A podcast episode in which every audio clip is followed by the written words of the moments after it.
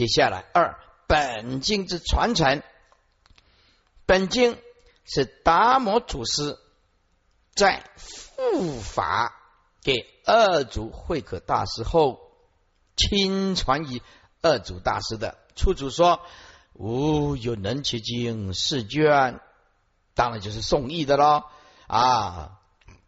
以用复汝，就是我把它传传啊传法给你。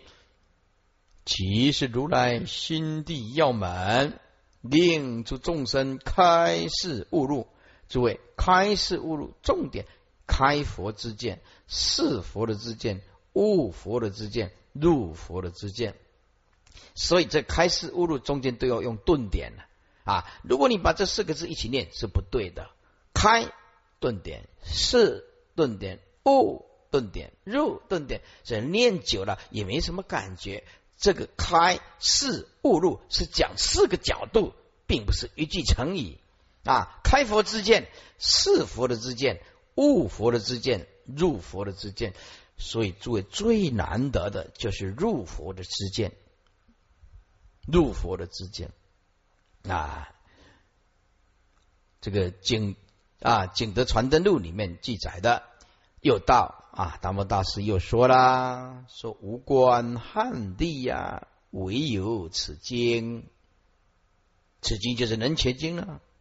人之一行，自得度世。你按照这样的修行，当然，所以世就是指生灭、生死的意思啊，自然能度生死啊。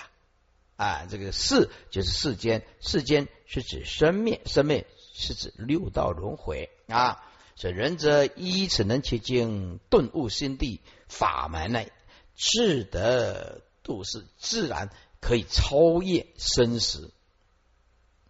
见道宣律师啊，《续高僧传》里面所记载的，看第三页，因为世间的人杰是达摩祖师所传的，用以印心的。所以后世虽见有两种译本，但大多只是当做参考用。而且呢，一般谈到《能切经》的时候，也多是指最初的宋义的四卷能且而言啊。所以要背起来啊！啊，不要背起来。你们要请到这一本，如果你走在路边。说你那本是什么？能切经他问能切经总共有几件？你就跟他讲四件，啊他就会跟你比比这一支的啊，对比这一支，然后就问说人家你那边讲什么？你莫个问，个问我讲你嘛是听不？因为那嘛是自己未晓啊，上最讲个这呢，哈呢哈呢都好啊，是不是？人就是讲哈，是不是呢？哎呀，第四行啊，从。达摩祖师以来以后，正法眼藏的传承主要。正法眼藏就是以心印心，叫做正法眼藏。佛的心就是正法眼藏，把佛的心传下去就是正法眼藏。所以这个正法眼藏出现最多的名词的就是禅宗，禅宗就是佛陀的正法眼藏。后来把所有的。开悟的，见到本体的，通通叫做正法眼障。而这个正法眼障重点在哪里？重点在以心印心，不立文字，教外别传。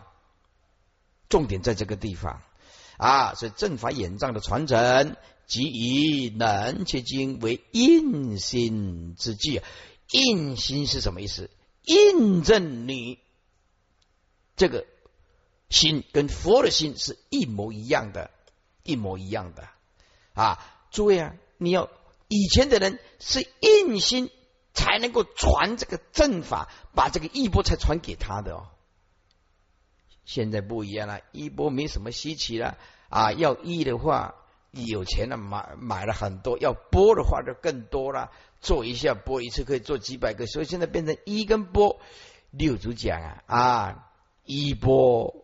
啊，这个五祖传给六祖的时候，五祖就告诉他：衣钵为争端之物啊，让你啊命若闲师啊啊，所以到后来六祖以后就不传衣跟钵了，不传衣钵了啊。意思就是衣钵它是争端呐，会让你丧命的。大家为了抢夺那个衣六祖的衣跟钵啊，就你看差六祖差一点就被人家杀死了。所以衣钵为争端之物啊，到了你这个时代啊，六祖以后就不要再传了啊。后来正如达摩祖师所预言的，一百多年后。到了四种道信大师以后呢，人切之邪就渐渐转为只是名相之邪了。因此，五五祖弘忍大师啊，才开始以《金刚经》为禅宗印心的经典。禅宗印心的经典《金刚经》啊，我们称为《金刚般若波罗蜜经》。为什么叫般若？哎，金刚能断一切。烦恼执着啊，般若，我们的般若有了金刚，能断一切烦恼，那就是《金刚经》为禅宗印心的经典。那么《金刚经》啊，那么就容易多了，对，容易多了啊！现在全台湾省的的话，几乎大家都诵《金刚经》，那么就很普遍了。但是几乎没有人在诵《人且经》，啊，没有人在诵的《人且经》。若六子闻客诵《金刚经》而有所悟时，问客从哪里来？啊，你从哪里来？客答说：我从齐州，齐州就是今天的湖北啊，其中湖北黄梅县东川市来的。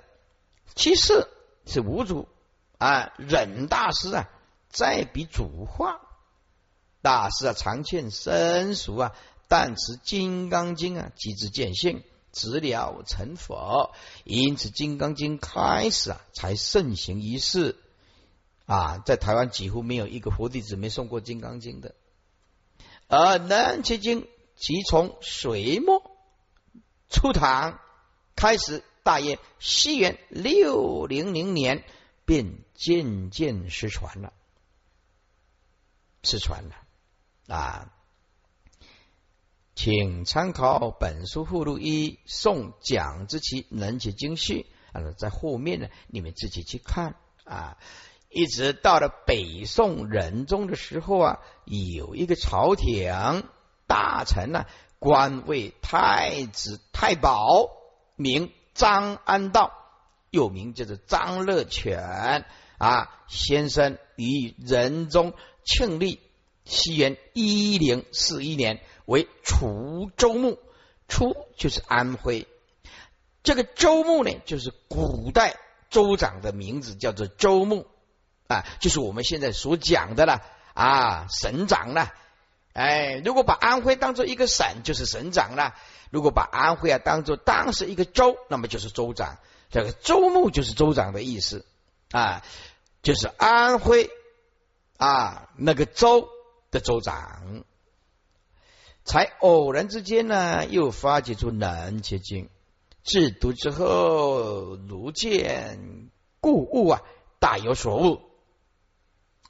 如苏东坡的序文当中啊，张公之一声色，那这来到一个出家人的疗房。啊，偶见此经，突然看到这本《南切经》，入手恍然，恍然就是忽然呢。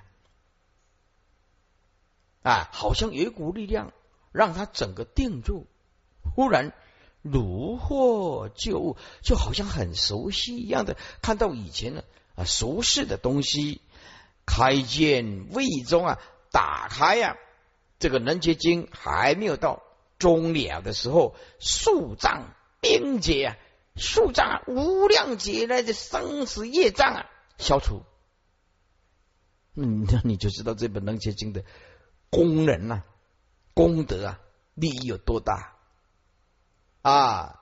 所以古时候啊，说啊，如果有人呢有姻缘呢，那么听闻到囊前这个精明，此人将来必定成佛，因为这个是成佛的这一部经典啊。细视笔墨啊，手迹宛然啊。好好的去了解，因为以前都是用毛笔写的咯，用毛笔写的啊。手机啊，他写的这个用手写的抄了这个《能切经》的毛笔呀，宛然，作为这个宛然就是很完整的，没有脱落了，很完整了。宛然就是非常完整了，哎，非常的完整了。悲喜太喜。太喜呀啊！翻过来第四页，悲喜一遍的悲伤，一一边喜悦，叹息。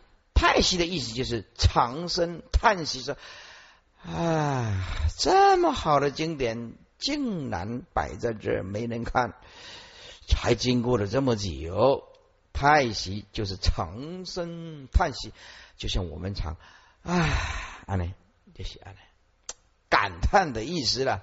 从事误入，常以经手四句啊，发明新药啊，发明新药。见本书附录二，苏东坡训。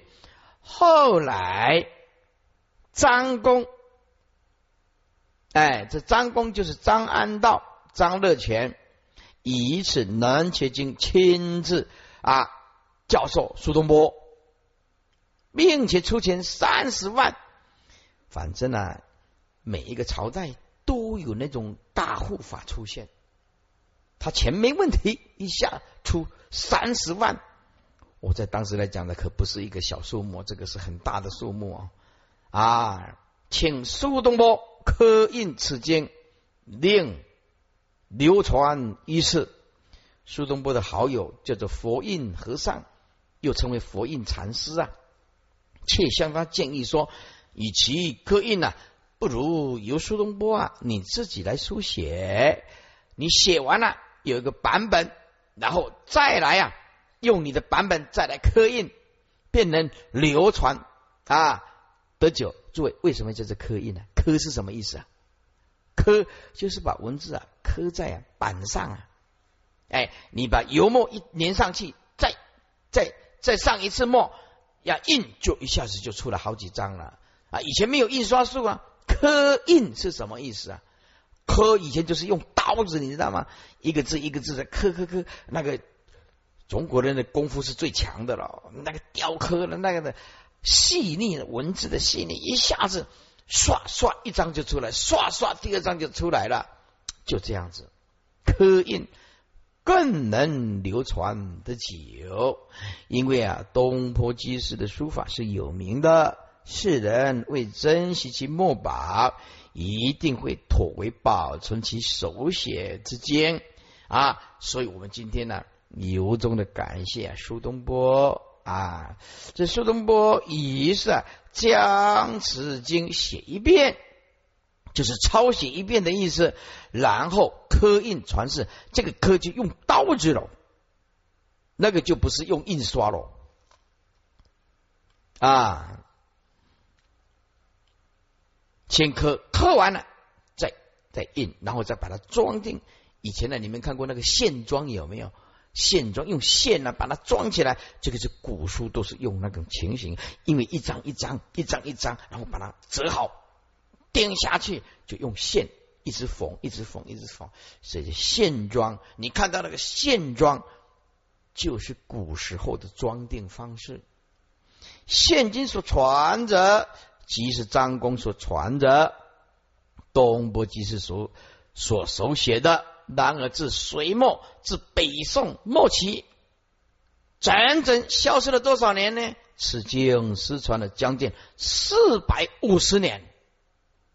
安尼无故，四百五十年，四百五十年，你看经过了多少朝代动荡？我们有幸啊，现在还能亲读这部无上甚深的宝典，前拜张公、苏公二大居士之事啊，这个张安道啊，然后呢？苏东坡二大居士之事，以其功德不可没，故特自之，那很了不起啊！接下来第三，能结经的大意，以南结经的这个结构，A 以篇章来看，本经呢共有四卷，而且每卷呢皆以传统的方式与剑下分品，但是本经特别不一样。然而本经独特的地方为每卷只有一品，四卷总共才四品。而且每一品之品名都是一样，一切佛以心品。什么叫做一切佛以心品呢？啊，一切都是诸佛所说的啊心法，完全一模一样。诸佛十方三世一切诸佛的心都是一样的，所以没有别品，就是这个品名，只有这样的一个名字啊。这一切佛以心品。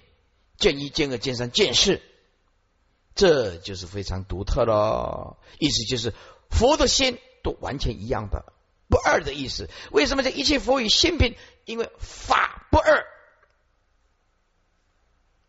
入不二法门是诸佛的心，因此所有的品品名都一样，只是分见一见二见三见四。这四卷及四品，考其意，概可代表经中所阐发的四门。以下将稍啊稍加解释此四门。此四门啊，就是无法三自性啊啊八四啊二无我啊，这个要稍微背一下。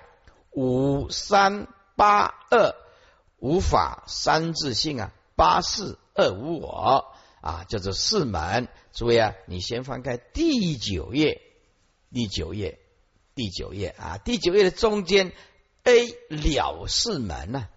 了四门上面所提到的四门是无法三自性八事二种无我，所以简称无法三自性八事二无我。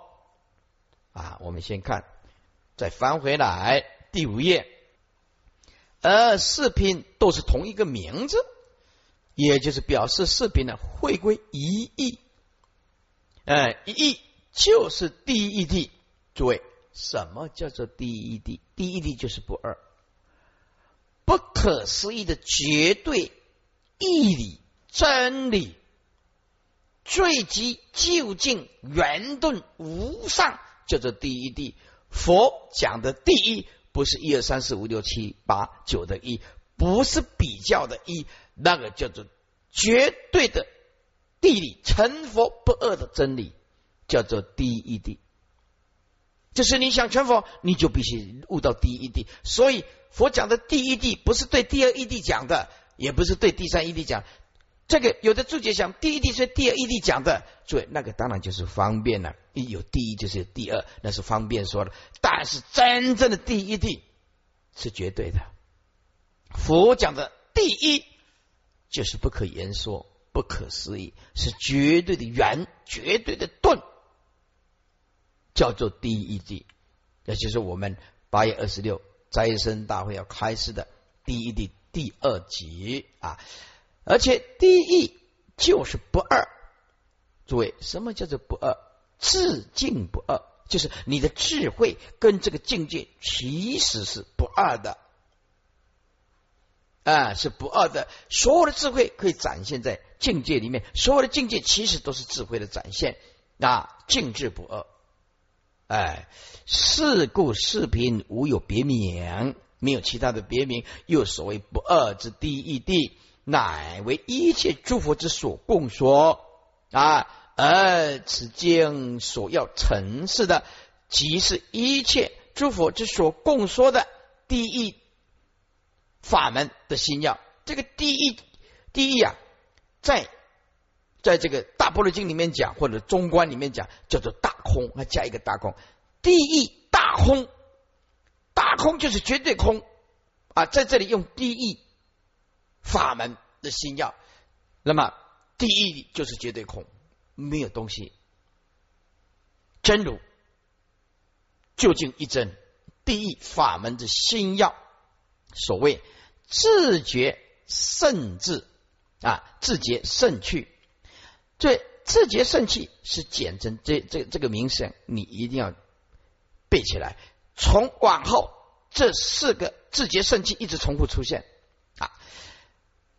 自觉圣气是什么意思啊？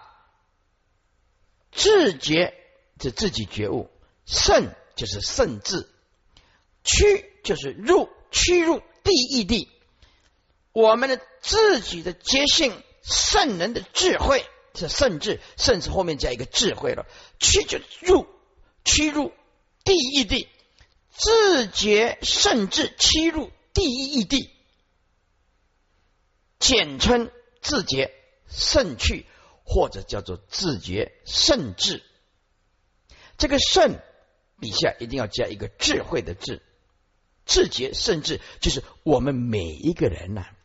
心中，如果你自己觉悟啊，你都有圣人的智慧，不是不是只有佛有。如果你肯放下，如果你肯修行，每一个人都存在有圣人的智慧啊。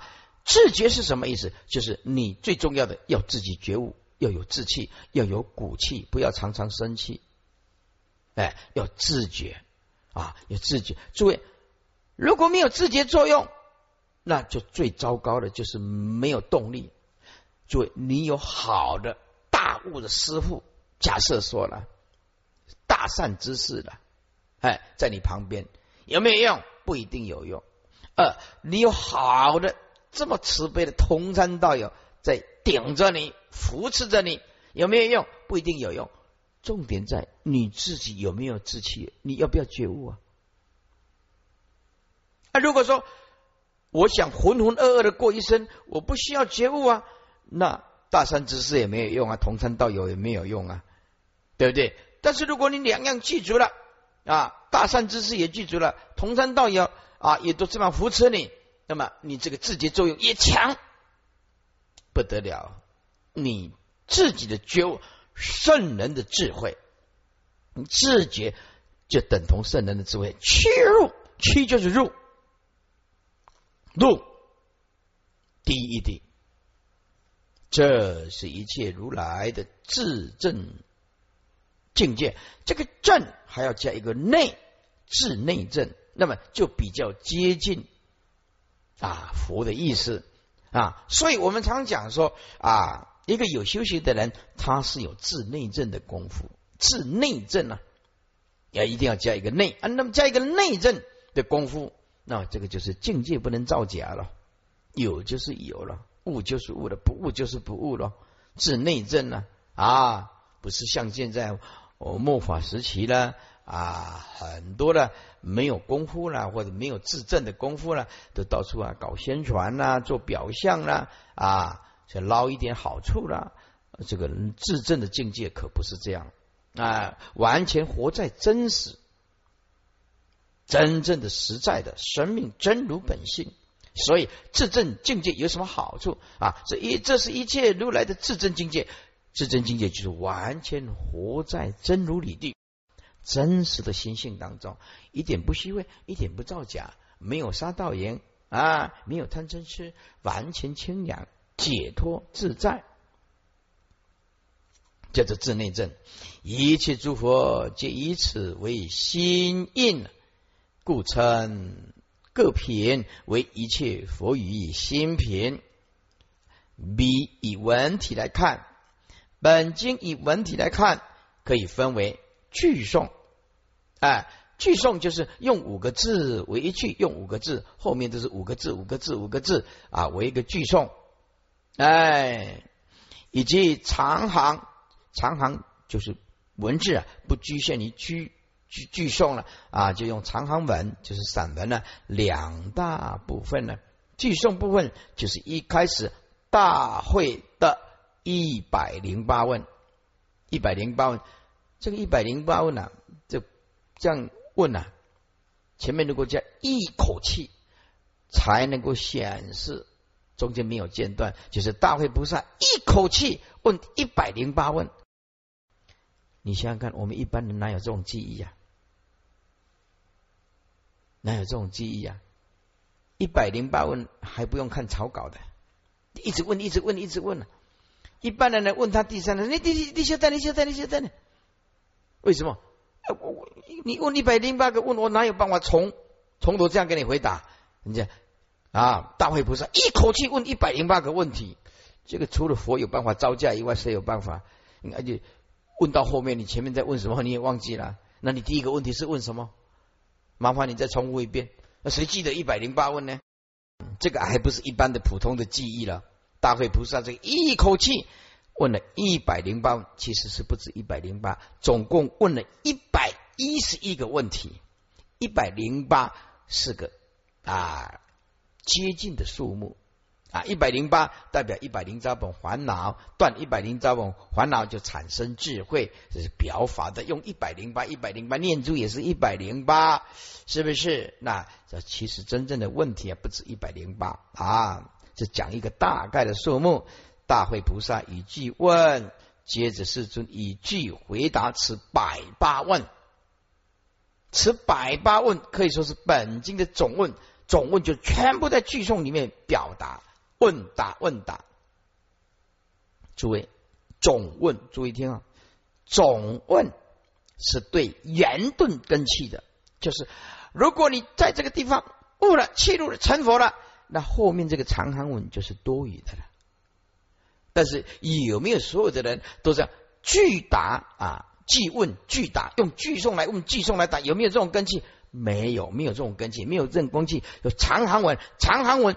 就是圆顿教里面的剑教，注意注意听，圆顿里面分两个角度，是圆顿中的圆顿就是巨答巨问，圆顿中的剑剑教就是后面的长行文，后面的长行文对，用句问句答是圆顿中的圆顿啊，用长行文。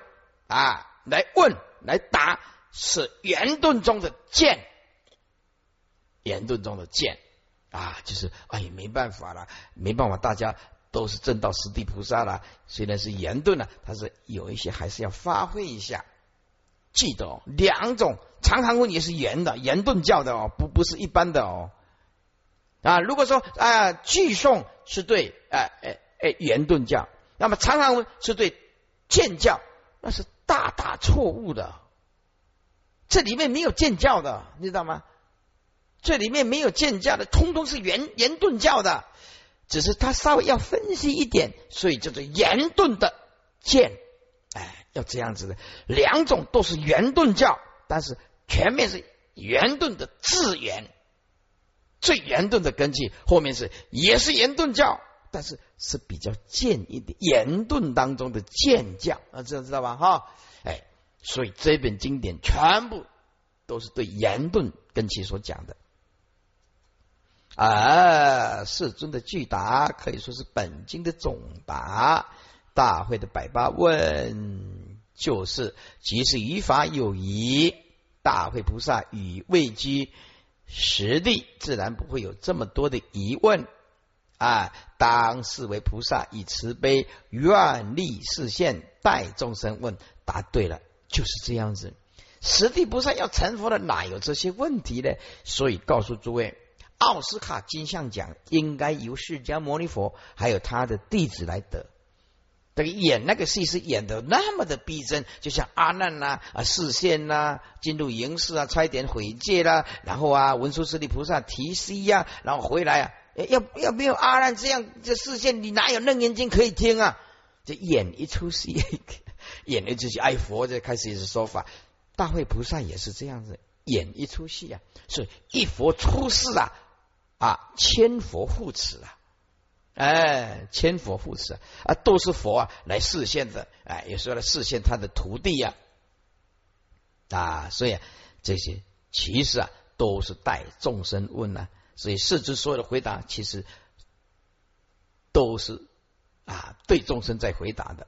世尊的具答，就是是以决疑破疑，解释疑问，解决疑问，破除疑问。然而总问总答这一部分问与答都非常的简约，常只是点到为止，因此是对最上上圆顿根熟的众生，为什么要讲根熟？为什么要讲根的根气因缘具足？要要不是那种根气的。那么就不能叫做上上的圆顿，为什么加两个上？而且是没有比这个更上的了。所以《人觉经》是对上上圆顿根熟的众生，根熟就是啊善根深厚，因缘具足所说的无上顿悟顿证之法门，所以很难领略，尤其是。世尊的巨大，若不抉择，很容易以为是驴头不对马嘴啊！驴头不对马嘴是比喻不相契合，嘎为例的奇怪。大会这样问，那佛怎么这样答？好像对不上。那以前呢啊，弟子一问一答，一问一答，哦，都是公很工整的。现在啊。大会这么有刺激的问，结果佛的回答超乎你的想象，打乱你的次第，打乱次第就是叫你顿悟。诸法并没有次第啊！这一般人来讲啊啊，哎，大会这样问了一百零八问，为什么世尊是这样回答？答非所问啊啊，好像前后不相不衔接啊！哎，佛陀就。就是要破除你那个见次第的生灭法，比喻啊，这个驴驴头不对马嘴，比喻不相契合，答非所问了，乃至无论世尊之句答，只是重复问句，或故而言他，就是顾左右而言他了。啊，顾左右而言他，就是没讲到重点。左边看一看呢，右边看一眼，讲一讲，嗯，好像没有针对问题来回答，叫做顾左右而言他。第六页，令人如堕入堕无理物中，摸不着头脑，有一点像后世祖师的某些公案一样，都是便捷的世尊的回答，好像是毫无意义。也许是这个缘故，因此以前有人编印《南切经》的时候，就干脆把这一部分完全省略掉。惨了，那个完全省略掉了。你看看他有这个胆量印经典啊，编排了，就把这个哎，这个在讲什么呢？牛头不对马，好删掉。你看随随便删，还好我们的陈光法师这部分没删掉，这个是最重要最重要的啊。而从长行开始印起，这对读者来说实在是很大很大的损失啊！至于一般注释本，也常只把这些句诵照表面的字义讲一遍，或者是照抄一遍。哎，这点我可以证明，确实是这样子。你是不是也看过啊？这些啊注释本。确实是这样。至于句诵的问与答之间的相应、前后脉络、脉络关系一致啊啊，潜藏在字里行间的精要，以及言外之意、言外之意、弦外之音，哎，就很少啊。有有就是有人了，探就去探索。发为就是发现，为就是它的深奥之处。整句的意思是说，以及言外之意、弦外之音，就很少有人去探索并发现啊深奥之处，以至于佛菩萨在经中所要取达的无上深意。便无有得知，取答就是不直接回答，叫做取答。要你回光返照，你问了这个问题，我回答了这个问题，要你审查自己的反回光，返照你的心性。问题不在你问的问题，问题是在你那个心是什么心在问问题。哎，所以这个叫做取答，没有直接啊。所以要取他的无上深也，便无有得知了。关于句问句答的各层意义呀。本书中有详细的分析探讨啊，请阅正文便知，在此之不赘述啊，赘述就是重复的再讲一遍啊，这样很麻烦。此非我能也，盖佛菩萨护念也。意思就是不是我城关有这个能耐能力的，这是诸佛菩萨加倍才有今天的成就，才有今天的这样这本书。这个就是一种谦虚啊。这底下这挂符就是成光法师非常的谦虚啊，自己非常的谦虚说：“此非我能也，这不是我能力所能及的啊。”其实真的是菩萨念就是加倍。加持，盖是佛菩萨护念加持，才有这个能力的。在句问句答之后呢，便是长行文啊，长行文如上所述，句问句答是总问总答。啊，总问总答，在旁边写三个字：顿中顿。啊，就是针对圆顿上上圆顿根基的。啊，总问总答是顿中顿，别问别答后面那个别问别答一条一条的用长安文写出来，叫做啊顿中见，顿中见，这里是顿中顿，后面的别问别答长文叫做顿中见，那么这样你就知道。这总问总答这个句诵有多么的重要？那么如果说总问总答已经开悟了，彻底了解佛意了，那么就必不需要后面那个别问别答都是多余的了，因为他已经贯通了嘛。看底下，因为大会菩萨把他所有的问题都一口气没有间断的提出来，接着世尊又一口气全部一起回答。所以称总问总答都是一口气的啊，呃，长行部分呢，则是别问别答，别问你别答，也就是大会菩萨把一百零八问，其实是一百一十一个问了啊啊，方便说差不多这个数目了，所以一百零八不是固定的数目，只是个啊表法的，这大约是一百零八，但其实是一百一十一了。重新以长行的方式，有条理、次第的一条一条分别再提出来。为什么？因为里面有哦顿中见呐，有的有时候听不太懂啊。在句啊总问总答，对不对？即问即答里面呢，那个是根气力的人呐，哎，后来别问别答，那是顿中见呐。是第一条一条的分别再提出来，然后师尊再一条一条很详尽的回答，所以称为别问别答。别人的别答旁边写三个字“顿中见”。注意哦，那个见不是你平常认识的那个见教菩萨的见哦，这是所谓的见，仍然是钝根的人，大力根的人呢，啊。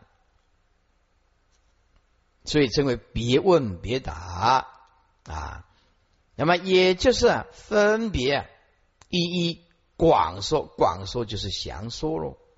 哎，这是因为啊，大会菩萨恐怕呀，当场啊会众以及啊末世的众生不能完全领会误入总问总答的境界，因此在大悲力啊成佛威神啊，条条别问。条条就是一条一条的别问了，因此句诵中啊的总问总答可以说是顿中之顿呐，长行中的别问别答可以说是顿中有见呐，注意注意第一个字，注意第一个字，通通是顿，顿中之盾，盾中之见了。上面那个字最重要，通通是顿根的人，都是对上根立志的人讲的。以上是从文体来看《能切经》的结构。接下来二能切的法门，A 大纲性以相，任何的法不能离开性以相的讨论。性就是理，事啊相就是事相，性就是体，相就是相用。有相，它才有作用啊，是不是？所以啊，性是理，性是体，相是事啊，相就是相用。诸位，万法不离性以相的讨论。我们今天讲经说法，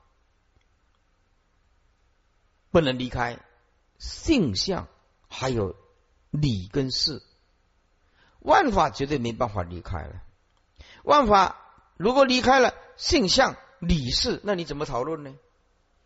所有的讲经说法仍然不能离开性相跟理事啊！啊，所以啊，A 大纲性与相，佛在能切经所要开阐啊的。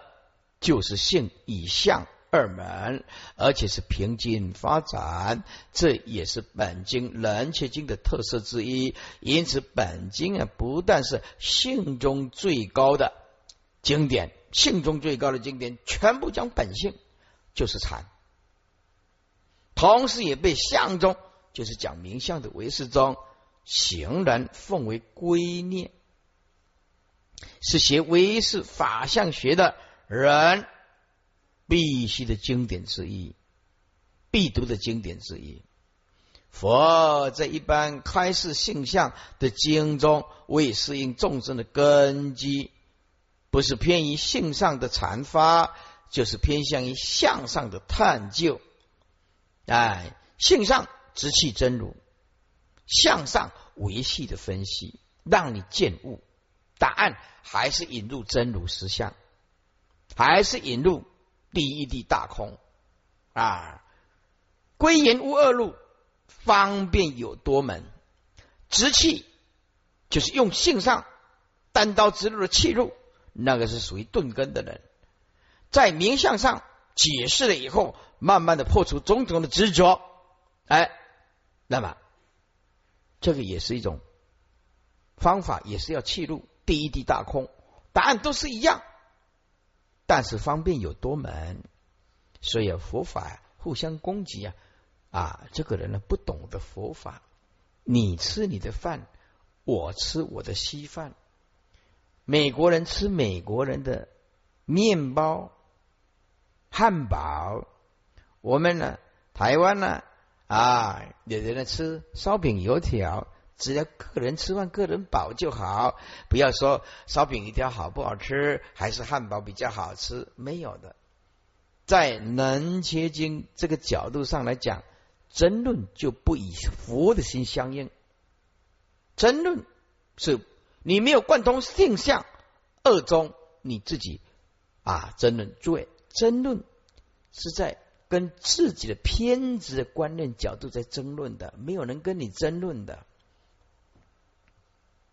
没有人跟你争论的，法法本空，哪有争论的？注意，争论是跟自己的心过不去的，不是跟别人。你立一个支见，自己突破，然后又变成对立。比如说啊，你护持某某人，那变成了啊，其他的人就怎么样？可以啊啊，种种文心啊，攻击啊，否定。注意，这个都不是懂得佛法的人。不是懂得佛法的人，其实偏向向上的探究，就是唯识中啊，偏向于向上。在这诸位啊，因为一切的众生没有办法一下子就顿气顿悟，所以当然就要讲经说法。那讲经说法就一定会用到向上的东西，所以师傅啊，跟这些想要讲经说法的人说了一句重要的心一个建议，就是你在唯识学相如果没有下过功夫，你很难在弘法上啊有强大的力道，因为你一开口就是名相啊，你一开口就是名相啊。啊，所以啊，在讲经的人呢，一定要对唯识中相关的书籍一定要彻底的了解。其实偏向向上的探究啊，意思就是为适应众生的根基，不是偏于性上的禅发，就是偏向于向上的探究。很少有二者并重的，因为光是性或者向，任何一门都是很深奥的。除非是上上根熟的众生，才能兼筹变故。诸位哦，单单一门唯识学哦，单单一门唯识学，你都必须搞十年。那禅宗的开悟见性，那那就要看根气了。有的十年搞不来，有的刹那之间呢，这就不一定看你的圆动根气利还是不利呀。啊，你这把刀子很利，一刀砍下去，烦恼就死了。那就是钝根的人，一刀下烧，无名就死了。那个就是利根的人了。哎，可是啊，有的人啊，这把刀啊很钝啊，不是那种钝根的钝哦，仅钝力的钝哦，啊，很差的意思了啊。那个烦恼啊，这把刀拿起来，一直是固微灯。怎么砍的烦恼就是砍不断，砍了五年砍不断，十年砍不断，念佛念了很久，还是跟人家争执不不休，还是会看别人的过失，这把刀子就是不够力，搞了五年十年，人我是非始终断不了。人家上根立志的是，哎呀，师傅说万法本空啊，入第一地哦，一切相不可得，啊，你一下子万年放下。没有任何东西可以争执，一念之间就契入佛性。所以在座诸位啊，你这辈子想要用最快的方法见到佛的心，想要修行最大的得力，就是四个字：万法放下。没有其他的门徒，万法放下，最利最快。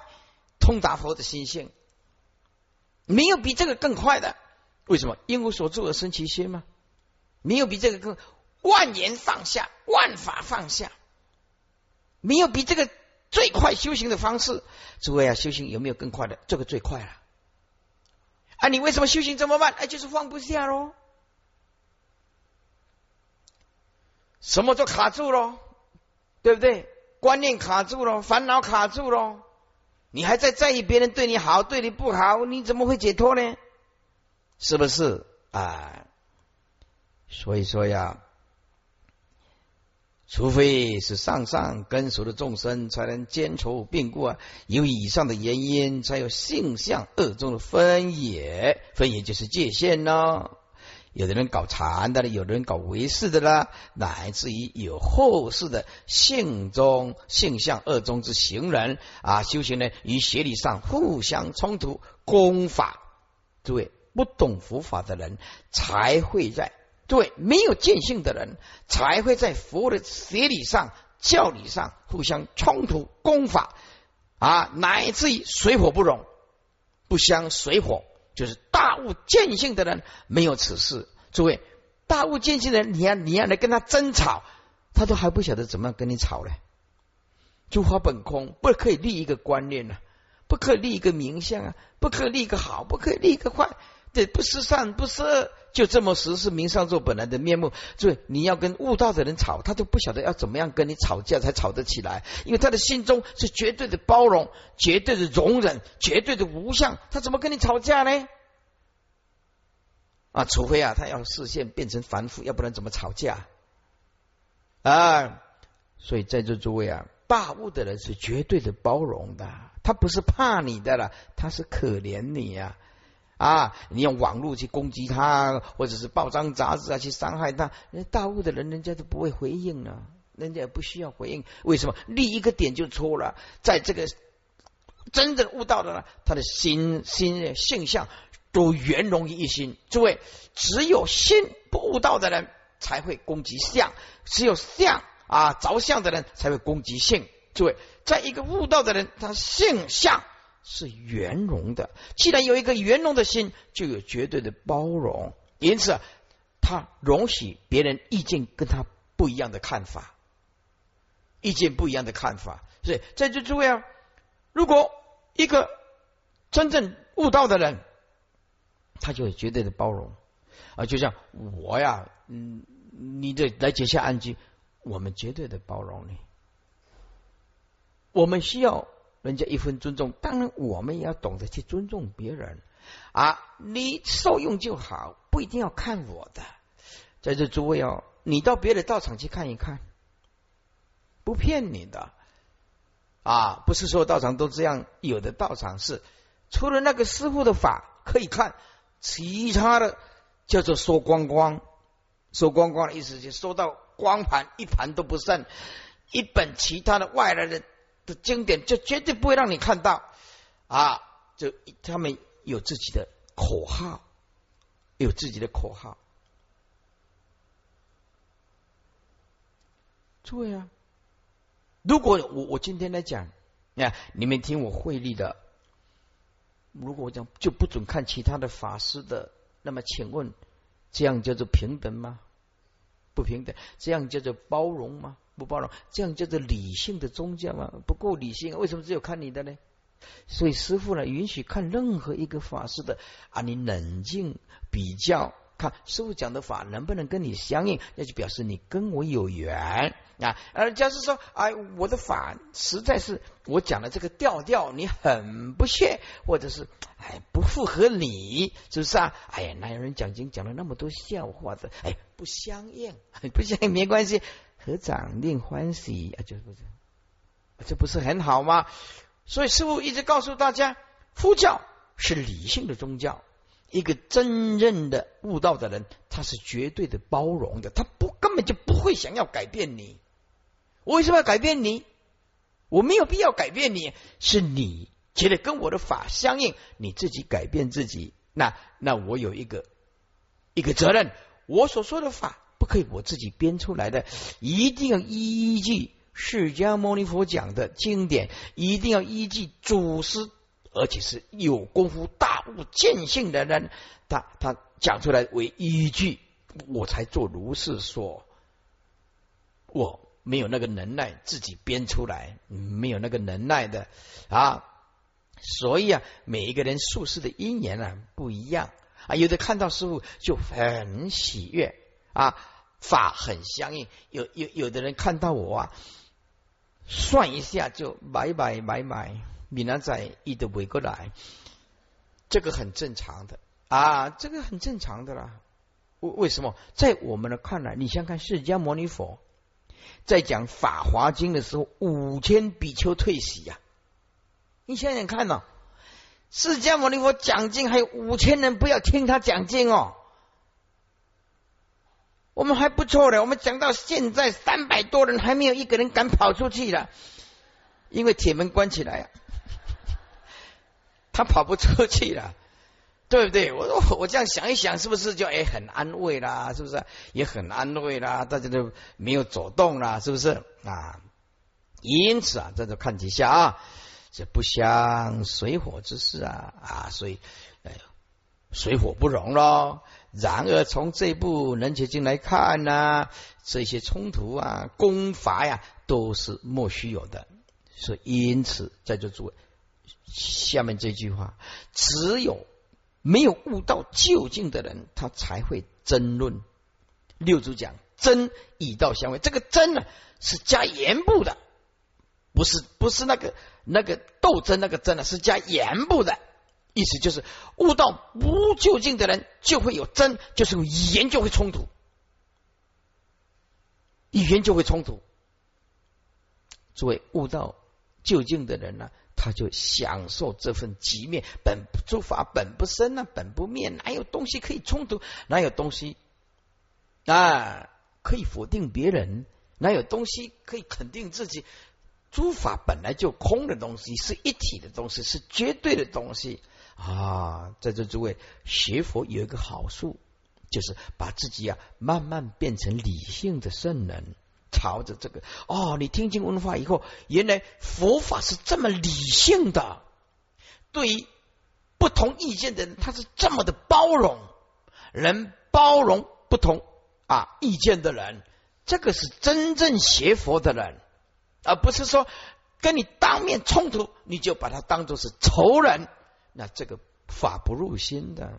所以欢迎众生呐，哎，怎么样？哎，来欢喜心来随喜的赞叹佛教，但是我们佛教也经得起人家批判，持不同的意见来攻击我们啊！但是希望他攻击的有道理啊，攻击的有有道理，要烧得到痒处啊！所以佛教如果有缺失，我们改进啊。但是呢，他如果说啊有来对我们挑衅，怎么样？我们不要回应。为什么这样功法冲突，水火不容？不是佛法，不是佛法。从今天起，摆平自己，你就真正体会佛法，彻底摆平自己。